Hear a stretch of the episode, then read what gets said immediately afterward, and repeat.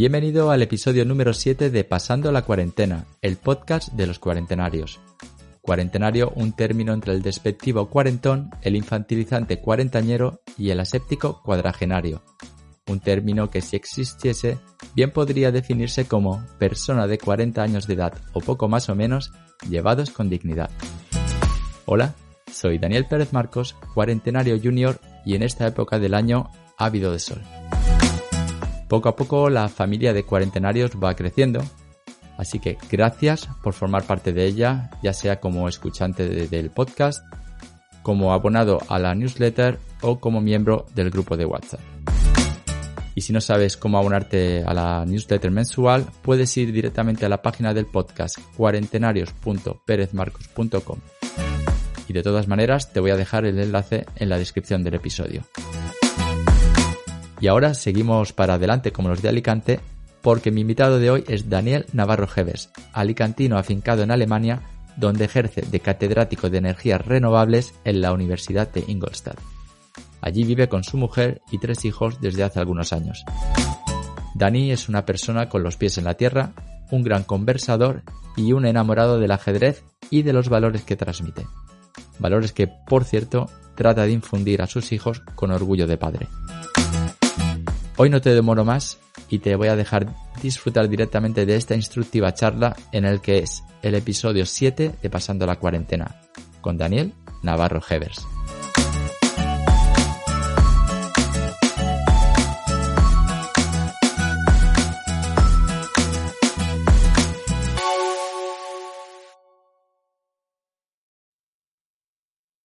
Hola, soy Dani y estoy pasando la cuarentena. Tocayo Dani, hace, si no me equivoco, siete años que no nos veíamos las caras, ¿verdad? Pues sí, sí, eh, casi ocho años. En verano hará ocho años, efectivamente, 2013. De hecho, vinimos a, veros a Interlaken. Nosotros creo que eh, acabábamos de llegar a Suiza y vosotros estabais ya instalados en, Alemania. bueno, aún no estábamos instalados en Alemania, aún estábamos en Pamplona, pero eso sería ya el último verano que pasaríamos ahí. O sea, ahí ya poco se, fue incubando eh, y al año siguiente ya efectivamente migramos. Migramos de, vuelta al, nido casi.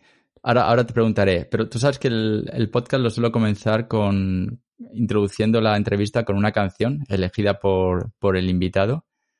En este caso, te quería preguntar antes de ponerla, porque es una canción algo especial que se sale, como te decía antes, del, canon que venía siendo la, la sintonía de, Pasando la Cuarentena. Y quiero que me la expliques para que la gente entienda el significado y, de dónde viene.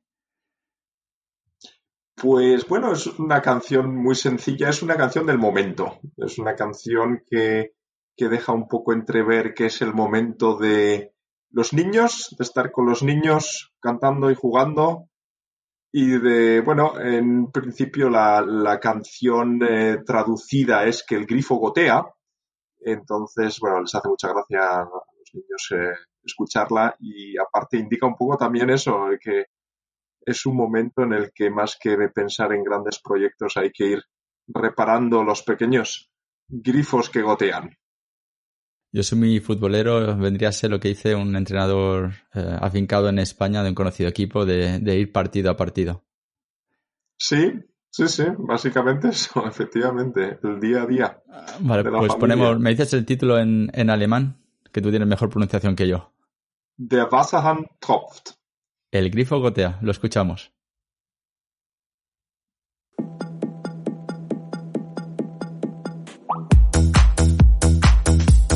Der Wasserhahn tropft.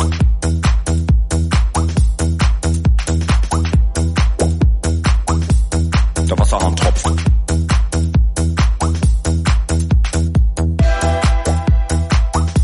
Der Wasserhahn tropft. Der Wasserhahn tropft.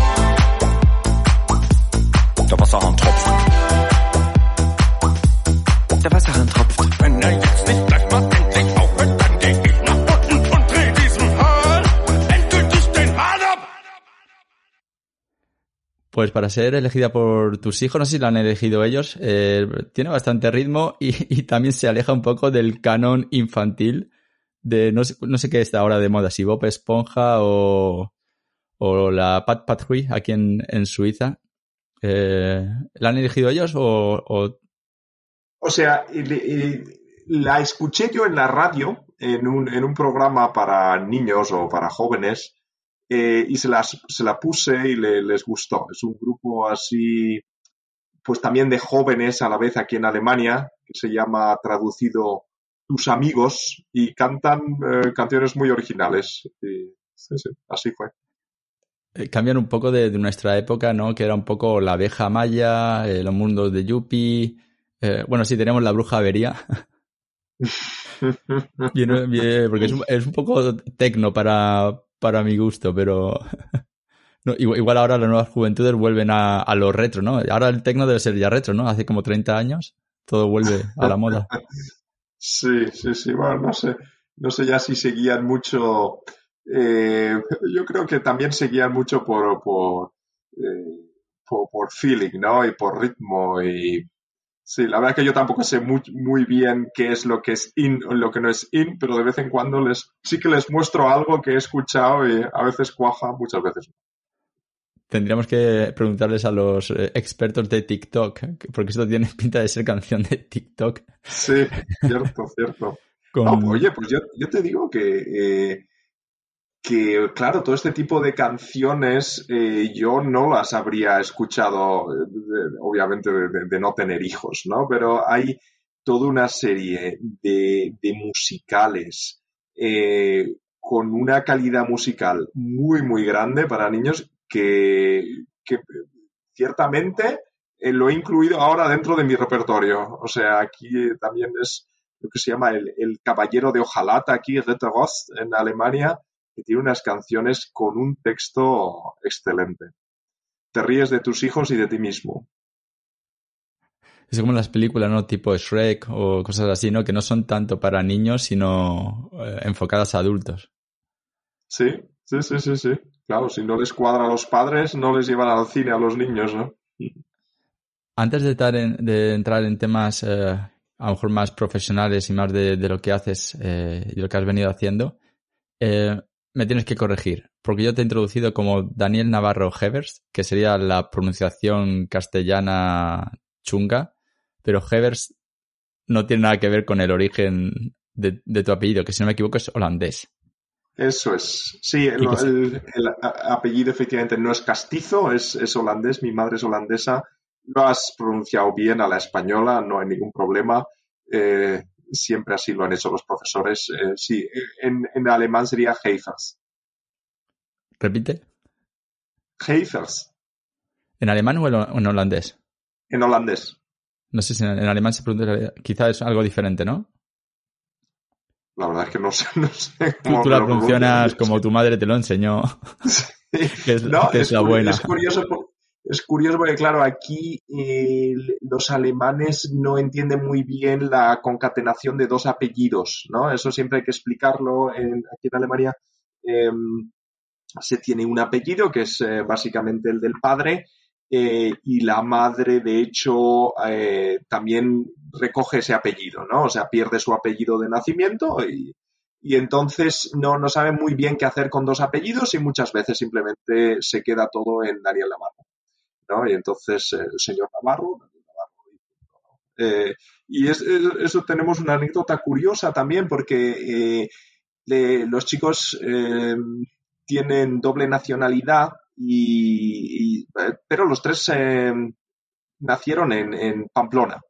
Entonces, pues nada, tenemos los, los documentos nacionales de identidad españoles con sus dos apellidos, ¿no? Y entonces llegamos aquí también queríamos que tuvieran la nacionalidad alemana en pasaporte y en carné y, claro, no, no entendían muy bien cómo gestionar eso. Entonces, en un principio les querían llamar, pues por ejemplo, a Eric, eh, Eric Navarro Heifers, ¿no? O sea, con mis dos apellidos, eh, heredando todo lo del padre, ¿no? Entonces yo dije, no, no, eso no, no es lo que corresponde, eh, porque eso sería como mi hermano, no es, no es mi hijo. Eh, entonces, eh, claro, tuvimos que explicar que queríamos básicamente finalmente que se les dieran los nombres correspondientes al derecho español y el derecho español. Entonces tuvieron que informarse qué significaba eso y que tenían que asumir el segundo apellido siendo viniendo de la madre, ¿no? Efectivamente. Y bueno, eso, eso aparte de eso, también eh, siempre es un challenge explicar que Baña es mi mujer sin llamarse con el mismo apellido que yo, ¿no? Entiendo perfectamente, porque cuando nació mi hijo tuvimos exactamente el, mismo. Al final no fue problema, porque le dijimos directamente desde el principio que queríamos acogernos al derecho español. Y entonces le pusieron el primero mío y el, y el de mi mujer. Lo que sí que me ha pasado es que muchas veces a mí me llaman señor Marcos. Claro, porque ellos entienden que la última palabra debe ser tu apellido. Entonces que Pérez debe ser tu segundo nombre de pila. Sí. Entonces como muchas veces dicen señor Marcos Pérez Daniel, no sé, te, los ponen en cualquier orden menos el, menos el que toca. Por lo cual, no sé si tú haces lo mismo. A la hora de publicar artículos científicos, yo pongo los dos apellidos con, con guion. Pérez-Marcos. Ah, y, así no hay no hay discusión, al menos en, para las eh, publicaciones científicas. Bueno, yo, yo lo, sigo separando a, la, española, digámoslo así. Lo que sí que tengo es una pequeña colección de todas las variantes con las que me han llamado, ¿no? O sea, eh, muchas veces los protagonistas son mis hijos, pues, eh, pues cuando vamos a alguna, algún tema más relacionado con ellos y entonces pues yo eh, digámoslo así, eh, yo me llamo eh, Daniel Navarro Younger, ¿no? Con, claro, ellos asumen que los apellidos suyos vienen de mí y por lo tanto, bueno, pues también me, llaman Daniel Navarro Younger o efectivamente señor Heifas, o bien, hay todo tipo de, de variantes, con guion, sin guion. Gracias. Sí, yo creo que los, eh, la cultura española, no sé si es la única, o de la, pero de las pocas seguro, que, que tiene dos apellidos. Mm. Exceptuando a los portugueses, que puedes poner creo que hasta siete nombres de pila uno detrás de otro, o siete apellidos, no me acuerdo lo que era, pero es una... te puedes tirar, o sea, Ronaldo no se llama simplemente Ronaldo, creo que tiene una, una rastra de nombres eh, bastante importante. Em, estamos hablando... Pues dime, dime no, te, iba a comentar, eh, en, Navarra el tiempo que estuvimos allí también eso se veía de algo de, importancia, porque ellos eh, también eh, siempre mencionan no solo sus dos apellidos de, oficiales, sino efectivamente muestran todo el recuerdo de apellidos que tienen, dando a notar pues todos los antecedentes que tienen, ¿no? de forma orgullosa, ¿no? Entonces, pues te, mencionan efectivamente ocho apellidos, 16 apellidos, lo que corresponda, ¿no? Una, una, curiosidad más al respecto. En Francia, lo que se hace es que, bueno, tú le das el, nombre que quieres de, pila a, tu hijo o a tu hija y normalmente también le añades los dos de los dos abuelos si es un niño o los dos de las dos abuelas si es una niña. Entonces en el carnet, en el pasaporte, tienes el nombre que tú has elegido y luego añaden los dos. Entonces tienes tres nombres de, pila, pero siempre un solo nombre, digamos, de, familia, un, apellido. O sea, curioso, ¿eh? ¿eh? estamos hablando mucho de Alemania, eh, pero todavía no hemos dicho que vosotros vivís eh, en Ingolstadt, que está en el corazón de Baviera, no lejos de Múnich, eh, no sé a cuántos kilómetros estaréis. Sí, eh, exactamente tampoco lo sé. Yo eh, en menos de una, en tres cuartos de hora estamos ahí, supongo que serán 60, 70 kilómetros más o menos. Y lleváis ahí también una buena temporada. Si no me equivoco, me dijiste pues 2014, ¿no? Me has dicho.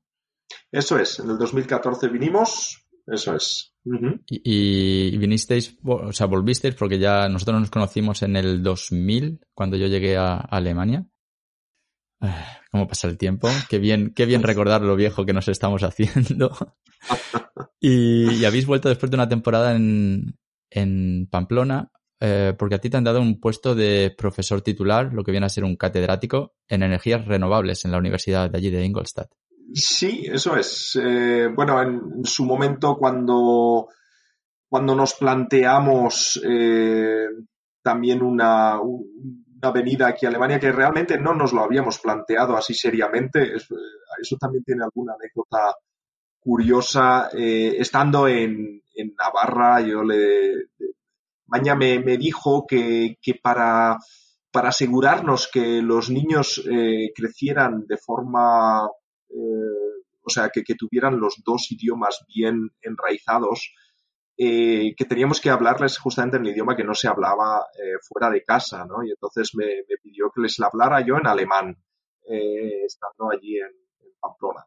Y, claro, para mí era pues un poco forzado, ¿no? Sobre todo cuando sobre todo a la hora de la bronca, ¿no? Eso sale de los roots, ¿no? Y bueno. pero, eh, pero bien, hice el esfuerzo. Ahora le dije, bien, eh, ok, hacemos el trato, pero si en algún momento, la verdad es que no, no venía ni nos lo planteábamos, volvemos a Alemania, pues tú has de hablar en español allí, ¿no? Ese era el... Y mañana pues acepto eso sin ningún problema, pensando que eso eh, nunca pasaría. Pero así es, lleva ya siete años hablando en castizo en Ingolstadt. En Alicantino, ¿no? ¿eh? Bueno, sí. Es, al final es, es una mezcla, ¿no? Diez años en Navarra también, también, también se refleja luego. Y, y, bueno, no sé, la, verdad es que la receta ha salido relativamente bien, hay que decir. O sea, el siempre reforzar el idioma más débil, eh, bueno, tuvo en, sobre todo en las idas y venidas cuando hemos cambiado de, país, pues fue un poco difícil para los peques, pero al medio plazo ha funcionado bien. Eso es el enfoque, ¿no? La estrategia de inmersión lingüística que tienen, por ejemplo, un poco en Cataluña, ¿no? Eh, la, bueno, la, que tienen implantada, básicamente. No sé si ocurre en, en País Vasco también y en, y en Galicia, las otras lenguas eh, nacionales. Em, pero es un poco esa estrategia, ¿no? De la, lengua local la vas a aprender de todas maneras en la escuela por las amistades, por la familia, eh, por, no sé, la televisión, la radio, lo que sea. Entonces reforzar un poco la, lengua débil en ese momento, a la que estás menos expuesto. Lo cual tiene, en vuestro caso, que sois familia mixta, como somos nosotros, tiene su valor, porque claro, la mitad de su familia es alemana. Eso es. Y, está bien que se puedan comunicar cuando vayáis de vacaciones o ellos vengan. Sí.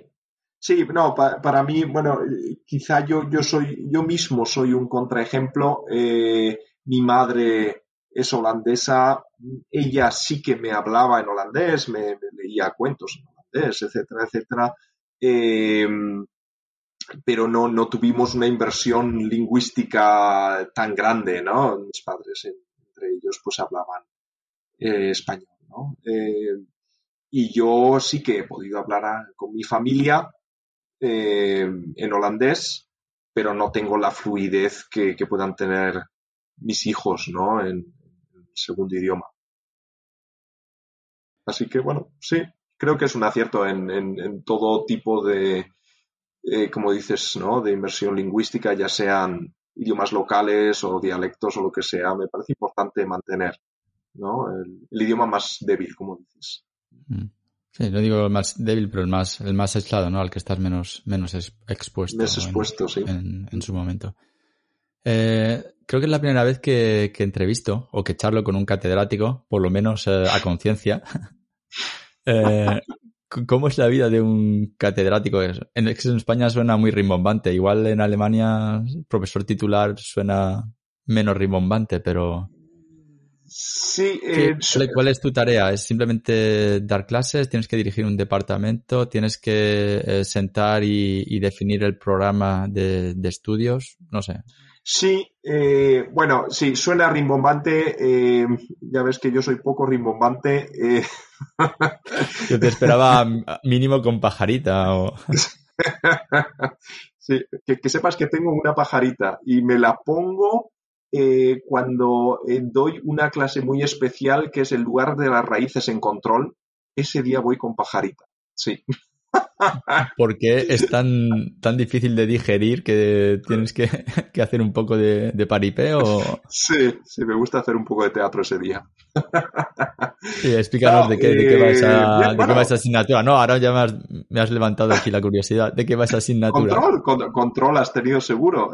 sí, yo sí, soy ingeniero automático, pero esto fue en otra vida, ¿sabes?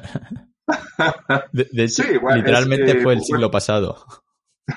Efectivamente, el milenio pasado incluso. El milenio pasado. Eh, sí, estrategias de control, ¿no? O sea, en lugar de las raíces, no sé si te acuerdas de eje imaginario, real, ponías circulitos y crucecitas y las unías con rayas. Bueno, la primera vez que lo ves es, es, realmente, bueno, suena muy a chino, ¿no? Pero, arte abstracto. Arte abstracto, efectivamente. Pero, bueno, ese, día me pongo la pajarita. no, a tu pregunta de lo que, lo, que hago, bueno, sin, más diferencia respecto a, lo que puede ser un, eh, un docente, o sea, básicamente eh, dar clases, damos unas 18 eh, horas a la semana de clases, en mi caso, pues energías renovables, control, electrotecnia, y luego eh, también eh, temas de investigación. Eh, aquel que quiere meterse más en investigación puede reducir algo de, clases lectivas también. sí, y bueno, y el que se quiere meter un poco también en, en, en, la gestión de la propia universidad, pues también lo puede hacer. ¿no? Pues coges algún rol, pues o te metes en el Senado, o te metes es una acumulación de, pequeños eh, trabajos que puedes, que puedes ir haciendo.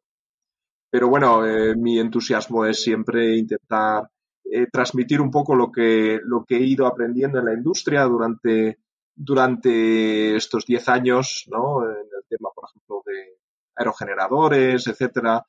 y me parece muy bien el acercamiento que tienen aquí en Alemania que piden experiencia eh, en la industria, ¿no? O sea, no, sobre todo en estas universidades de Applied Science, no se puede ser profesor eh, sin, eh, sin tener al menos tres, tres, años de experiencia en la industria. Cosa que tú acumulas, porque cuando estabas en Pamplona estabas en una empresa, en una empresa privada también de energía eólica, si recuerdo bien.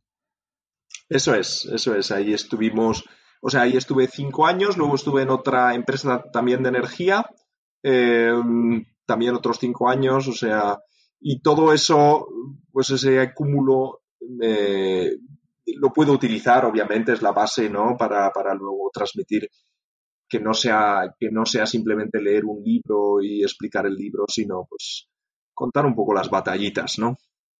No, es muy frecuente, ¿no? Que la, que la gente eh, pase de la vida académica a la privada. Bueno, eso sí que, sí que es frecuente porque no hay eh, suficientes puestos de profesor para todos los eh, doctorandos y postdocs que, genera la, vida académica, pero sí que es menos frecuente que después de tantísimos años uh, alguien que ha estado en la privada vuelva a la pública.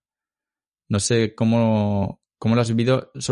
Lo, pienso en dos, modalidades. Una, en, que me parece que la vida en, en la eh, privada es como mucho más eh, diversificada, tienes muchas más interacciones, no solo con, con alumnos y, colegas de, de, tu mismo departamento, eh, que habláis, digamos, el mismo idioma, sino con, a lo mejor con la gente de ventas, con los técnicos, con los eh, de marketing, con los de certificación, si es, no sé, productos que tienen, necesitan el sello europeo.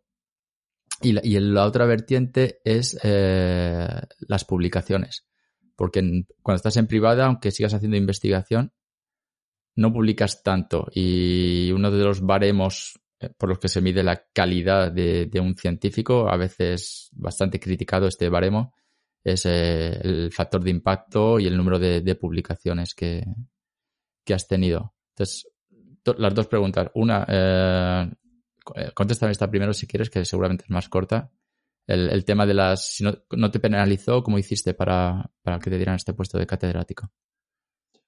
O sea, em, La, pregunta en concreto es esta, Si no te, no te pedían eh, número de publicaciones o una ah, continuidad en, la, en la formación investigadora o esto no, no era criterio de evaluación en tu caso. Vale, el, o sea, el, te, comento, el, efectivamente en la industria eh, sí que tuve la oportunidad de escribir algunos artículos luego, a la vuelta, digamos así, en las oposiciones que tuve que, hacer para poder llegar a este puesto, el número de artículos era un criterio, pero también era un criterio que pesaba bastante 10 años de experiencia profesional. Entonces, eso, eh, eso es lo que me parece muy positivo. Es, eh, el baremo no es puramente. ¿no? Es, es un, es un una composición de, experiencia profesional, de artículos científicos, etcétera, Entonces eso es lo que lo que no, no me penalizó. También pude escribir algunos artículos en la empresa, no demasiados, pero algunos quizás suficientes.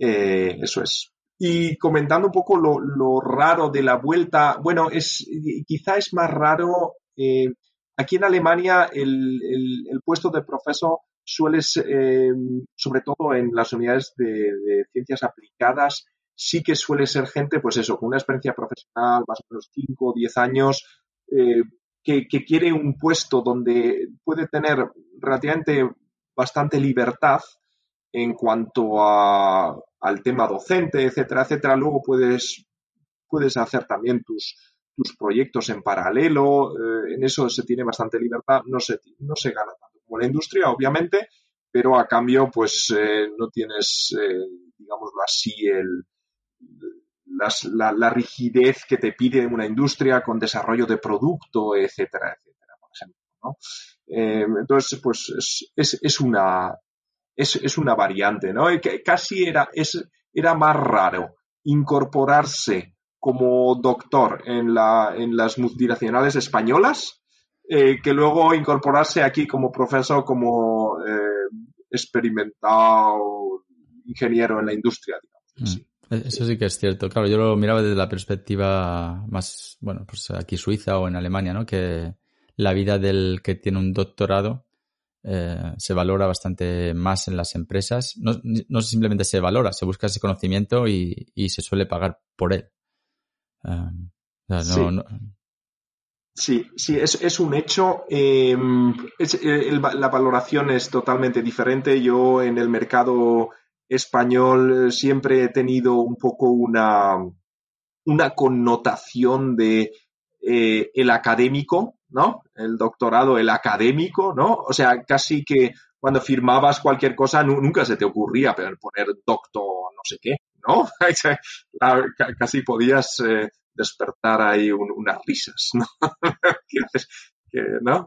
Me duele el pie, doctor, ¿no? Eh, entonces, eh, aquí, bueno, yo creo que el, desarrollo de, trabajos doctorales, yo creo que también en España está evolucionando mucho al, tema práctico, pero se sigue teniendo, pues, pues mucho, mucho ese prejuicio ¿no? De, voy a contratar a un doctor, a lo mejor incluso me cuesta más caro y me va a venir demasiado teórico, ¿no? Eh, ¿De qué me sirve, ¿no? Eh, aquí en Alemania, pues se tiene un valor, bueno, los, trabajos doctorados suelen ser bastante orientados al tema práctico, eh, sueles, sueles tener, muchas veces está asociado con un proyecto, ya traes la experiencia de ese proyecto, eh, y aparte, pues se supone que es una persona que tiene una analítica más profunda, eh, autoorganización.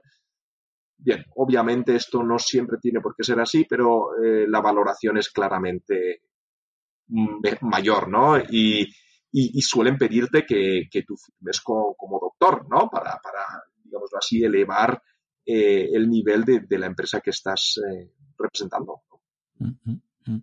No, la verdad es que es súper interesante y aquí se, se, ve también esa, esa apuesta por el conocimiento que luego eh, tiene sus frutos. Pero bueno, también son sociedades más ricas que igual se lo pueden permitir, es un poco, claro, depende de dónde estés, eh, las circunstancias son, son diferentes y, entendibles.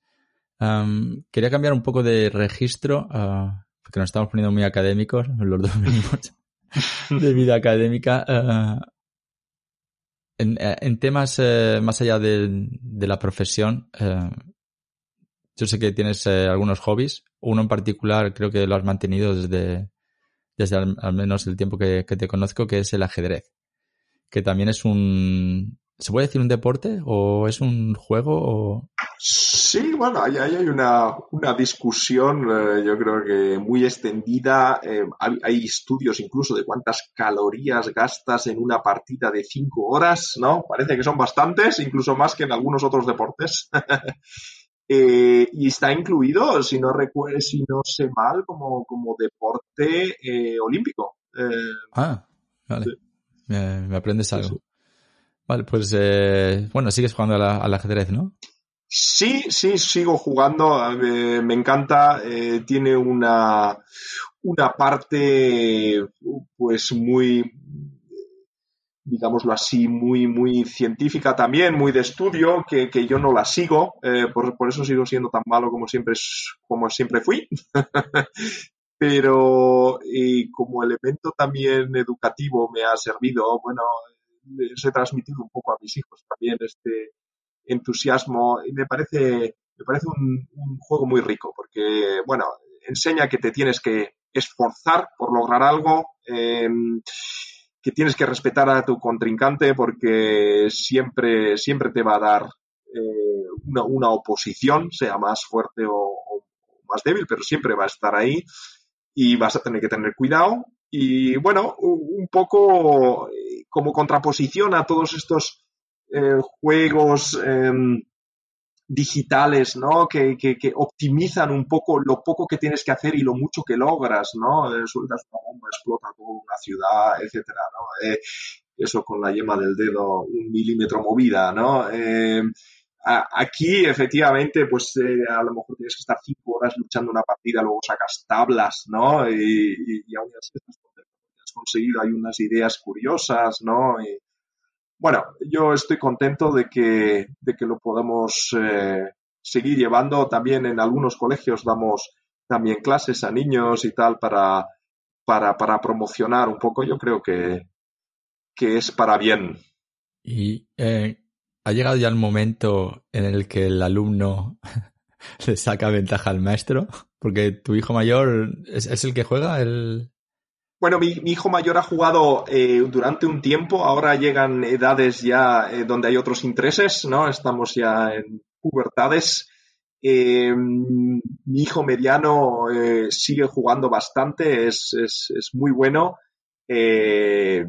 Digámoslo así, en media quizá aún no me supera, pero bueno, yo intento seguir mejorando para que no me supere, para que siempre tenga algo donde perseguir, pero desde luego en más de una vez me da una sorpresa, sí, sí, eso. ¿Cuánto tiene de, desde el punto de vista completamente naif y desconozco, sé los movimientos y ya está? ¿Cuánto tiene de cartesiano, que decías tú, de racional, y cuánto de creativo? Eh, me, me saltas de la lengua y, voy a poderte hablar una hora. Pero voy a intentar resumir ahora. clasifiquemos una partida en tres, eh, en tres etapas, lo que es la apertura, que es un poquito la estructura que pones para la lucha, el medio juego, que es eh, la lucha abierta, y el final, que son los tres gatos que quedan al final y tienes que ir eh, terminando la partida. Eso sí, si no ha acabado la partida antes, es una sorpresa de, un jaque mate pero digámoslo así, una partida que, se pueda extender tiene esas tres, eh, esas tres eh, secciones, digamos así. Entonces, en la partida, en, la apertura y a un nivel ya medio, eh, tiene mucho de, digámoslo así, sí que hay ideas, pero se extiende mucho el aprenderse las estructuras de memoria, Entonces, bueno, es una, es una, una etapa así un poco dura porque mucho, a poca gente le gusta aprenderse las cosas de memoria y el que no se las aprende pues puede caer fácilmente en trampitas, ¿no? Eh, el medio juego ya no es, es, muy difícil ya haberse aprendido tanto de memoria. El medio juego exige de creatividad. Creatividad, de entender la posición. Eh, y luego el final, aparte de creatividad, también eh, de, cálculo muy preciso. ¿no? Ahí necesitas un, un, cálculo de, pues bastante profundo y preciso de, las jugadas. Entonces, cada, cada etapa en, una partida pues tiene su, su diferente approach, ¿no? Estaba viendo en la serie esta de Netflix eh, que está tan de moda, donde no se ve todo esto en... es, más el drama y, y tal. La conoces, ¿no? La de Gambito de Dama. Gambito de Dama, sí. Mm. ¿La, has visto? Eh, sí, la he visto. Eh, yo entiendo que está bastante basada en, una historia real de un jugador americano, Bobby Fischer. Este era chico, bueno, este, el ámbito de la es chica, pero vamos, en, tiempo. Eh, esta chica lucha contra los rusos, ¿no? Una trama rusa básicamente muy, muy en vida paralela con, con la de Bobby Fischer, ¿no? Eh, muy interesante. Eh, yo creo que ha hecho mucho por el ajedrez. Por lo menos ha tenido un, boom, aparentemente también, ¿no? Como en la pandemia se acababa el papel higiénico, cuando salió la serie se, se acababan los tableros de, ajedrez, ¿no? Por lo, por lo menos eh, aquí, no sé si ahí también. Me imagino que habrá sido fenómeno en, en todo el mundo donde, se pueda. Ha sido un fenómeno global, sí, sí, sí, lo, ha, lo, han comentado más de, más de una tienda que se les acababan los tableros, efectivamente. Bueno, yo contento. Claro, claro. Em, Creo que si, si muchos nos dedicáramos a este tipo de, de ejercicios mentales, eh, discutiríamos menos de otro tipo de cosas. Como por ejemplo. que te veo con ganas de, decirlo. Ah, no, no, no, en general, ¿no? Eh, ya sabes que hay mucha gente que, em, bueno, mucha gente, digamos así, es, una, es una realidad mundial que eh, muchos conflictos se generan, muchas guerras, eh, ¿no? bueno, es... yo creo que, que tenemos unos unos objetivos y unas luchas que hacer, desde luego. Yo creo que la vida es, hay, hay que afrontarla siempre de forma activa, eh, pero eh, hay que poner también un poco los esfuerzos donde tienen que ponerse, ¿no? Y veo demasiado movimiento y, demasiado eh, esfuerzo en, en, cosas más, más banales, ¿no? Mm. ¿En qué habría que poner esfuerzo, no sé, por ejemplo, Así, hablando en general, sin, entrar en detalles. ¿En qué crees que debería haber más, más esfuerzo o más atención de la sociedad? En, particular, eh, esto ya es mi opinión, em, y, lo ligo un poco con un comentario que me hacía mi hijo Leo, ¿no? Eh, estábamos hablando un poquito de, cómo cambia el clima, em, un poco artículos científicos indicando eh, el, cambio de, natural, ¿no? Eh, las especies, eh, las temperaturas, etcétera. Y me hizo un comentario tan sencillo, pero muchas veces estos comentarios sencillos son los más directos, ¿no? Dijo, claro, papá, tú y los de tu generación, claro, ya para, cuando esto cambie ya no estáis aquí, o sea que os da igual realmente. Y eso me, me, me dejó una bofetada, ¿no? O sea, efectivamente, yo también veo que eso es un poco como como ir a la playa, ¿no? O sea, tú puedes ir a la playa, puedes disfrutar de un día excelente, eh, luego eh, deja un poco la playa como la has encontrado, eh, que vendrá el siguiente, ¿no? para disfrutar también de ella, ¿no? Entonces creo que eso sí que es una obligación que yo me he impuesto también de, intentar luchar por dejar al menos como yo me encontré y como yo pude disfrutar de, todo esto en tiempo juvenil, ¿no? Sí, una cosa es, eh, digamos, cumplir, ¿no? Con, eh, o respetar un poco de ese, pues la naturaleza, la tierra donde estamos, etcétera. Yo lo que tengo la sensación de que las nuevas generaciones eh, no solo respetan, sino que son proactivas por hacer algo para cambiarlo. cosa que no estoy tan seguro que sea la mayoría de los que estamos en la franja de los 40 y por ahí. Eh, a veces me da la sensación como que, como decía tu hijo Leo, ¿no? Que damos la batalla por perdida, ¿no? De, alguna manera. O que ya no es nuestra batalla. Y ahora que, lo dices, como haciendo autocrítica, yo creo que, que también eh, eh, me pasa a mí. Sí, sí, yo creo que eso es algo que mucha gente de nuestra generación está aprendiendo de, nuestros hijos. Sí. Y me parece excelente, por otro lado. Eh, y bueno, yo creo que hay que estar activo, hay que, hay que hacer cosas, sea lo que sea, a nivel local, a nivel global, en forma de comunicación. Sí, yo he tomado esa decisión, que en, ese, en eso quiero ser, antes de, antes de abandonar esta playa, quiero haberla dejado limpia. Me dejas aquí yo siempre hago símiles con el fútbol y me acabas de dejar el titular del, episodio de hoy aquí votando para que de volea remate. Eh, eh, ¿Qué te iba a decir? En 20 años, sea como sea, esté como esté el planeta y digamos que si tuvieras carta, carta blanca, no hay límites de, ni de dinero, ni, ni, de pandemias, ni de nada de nada. Eh, ¿Dónde estará eh, Daniel Navarro? ¿O eh, dónde te gustaría estar? Si tienes algún sueño o algún proyecto, o los dos, o... Cuéntame. Bueno, te, voy a quizá un poco a decepcionar. No, no tengo grandes proyectos yo me gusta tomar las decisiones un poco a corto plazo, es una pena, pero muchas veces eh, Lo del grifo, ¿no? Lo del grifo, a lo, mejor cambia eso en algún tiempo. Eh, pero sí que sí que me parece importante, digámoslo así, seguir un poco la, la evolución de las cosas que están pasando a mi alrededor, ¿no? a nivel local. Eh, por ejemplo, también con mis hijos, ¿no? Mis hijos están evolucionando, sí que me gustaría darles una, una base de, toma de decisiones, de valores eh, que, les acompañe como, una mochila, ¿no? En adelante en, la vida, eh, claro, es, es, difícil eh, transmitir valores absolutos, ¿no? Yo creo que pero siempre es importante dar eh, las herramientas para tomar esas decisiones. ¿no? Mira este tema, míralo así, míralo asado, ten, cuidado que hay otras personas que también puedes implicar, eh, darles ese tipo de, reflexiones. ¿no?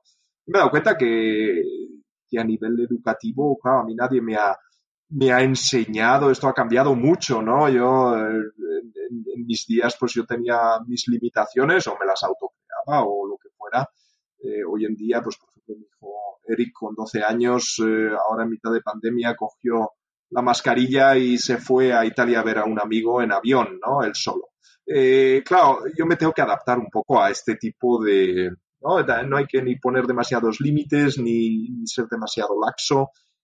Al final sí que en 20 años me gustaría ver que, que, eso ha, tenido efecto, ¿no? Y y que que he podido dar a, mis hijos esas herramientas para, para, para, para mantener una integridad y, poder, poder En cuanto a mí, en particular, estoy, estoy contento así, voy, sigo con mis pequeños, eh, eh, con mis pequeñas finalidades pasito a paso, sin más, no tengo grandes proyectos.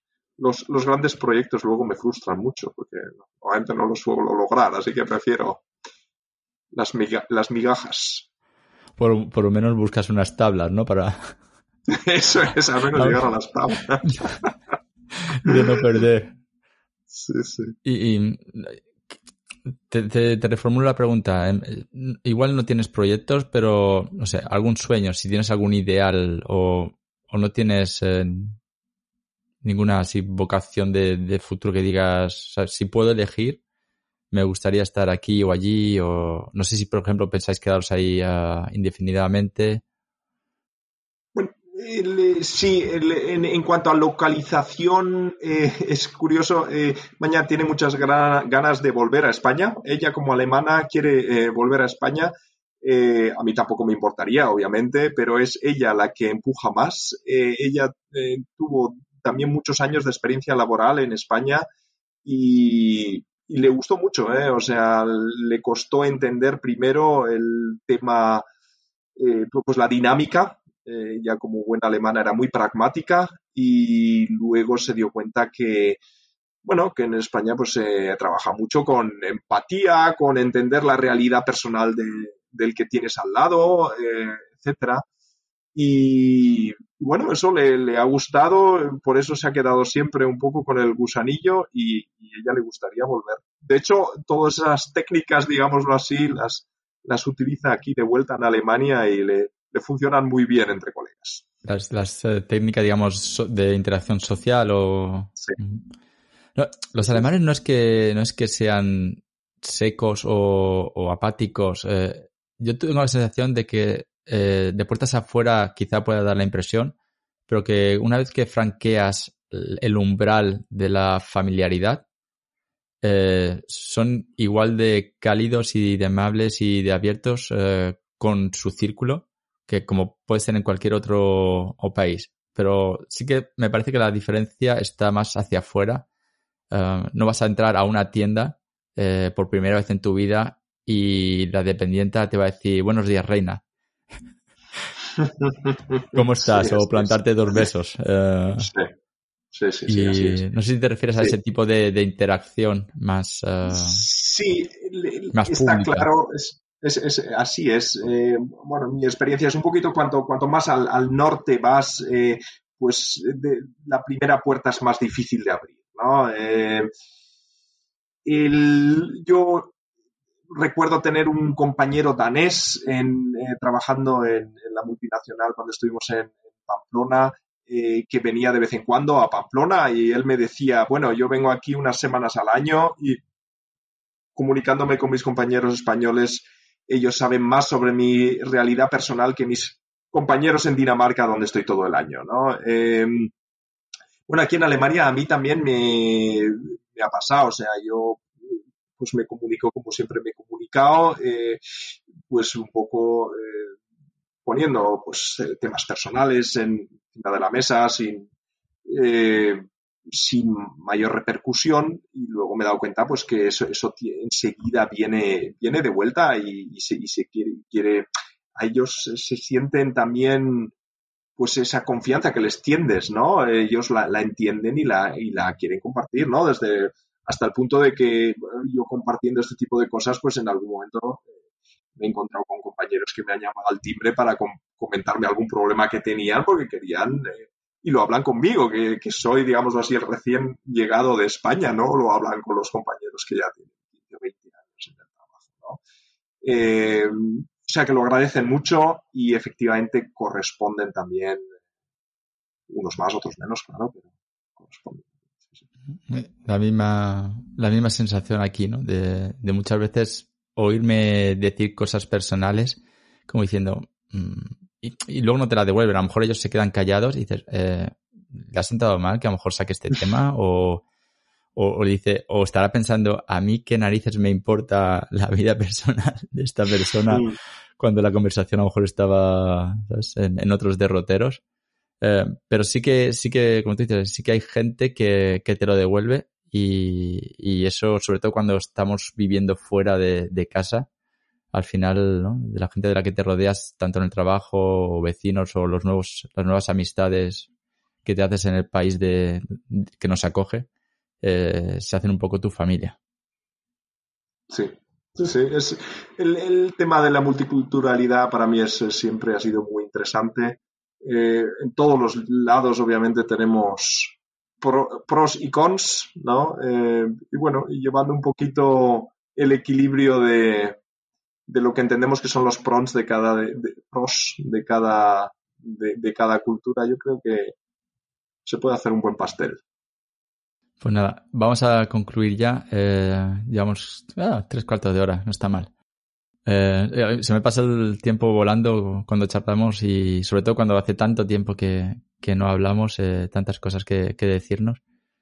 nada, que muchas gracias, que espero que te hayas pasado bien. Pues sí, muchas gracias Dani por esta charla, la oportunidad de, esta charla desde hace tanto tiempo que no podíamos hablar. saludos a la familia y larga vida al ajedrez. Así sea. Un abrazo también para vosotros. Cuidaros mucho. Der Wasserhahn tropft. Der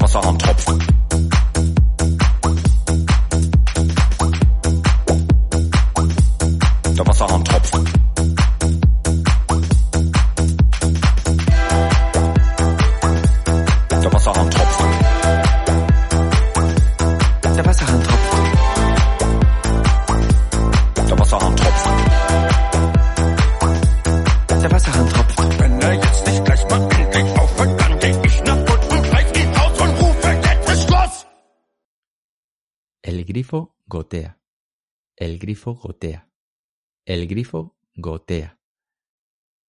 La verdad es que cuanto más repito la frase, más yogi me parece. Yogi en el sentido de plena conciencia, de concentrarse en el momento presente y sin proyectar la mente en problemas futuros que ni siquiera existen. También me quedo de esta charla con el objetivo que se marca Dani como padre de proporcionar las herramientas adecuadas a sus hijos para que éstos puedan desenvolverse en la vida. Y hasta aquí este episodio. Ya sabes que se publica originalmente en iVoox y que lo encuentras en prácticamente cualquier plataforma de podcasting. Puedes ponerte en contacto conmigo a través de daniel.perezmarcos.com o conectar a través del Twitter arroba cuarentenarios. Y ya sabes, suscríbete, disfruta, comparte y ahora también apúntate a mi lista de correo. A cuantos más cuarentenarios lleguemos, más habrá valido la pena el esfuerzo de crear todo este contenido. Recuerda, cuando alguien te llame cuarentón, siempre podrás responder mejor cuarentenario.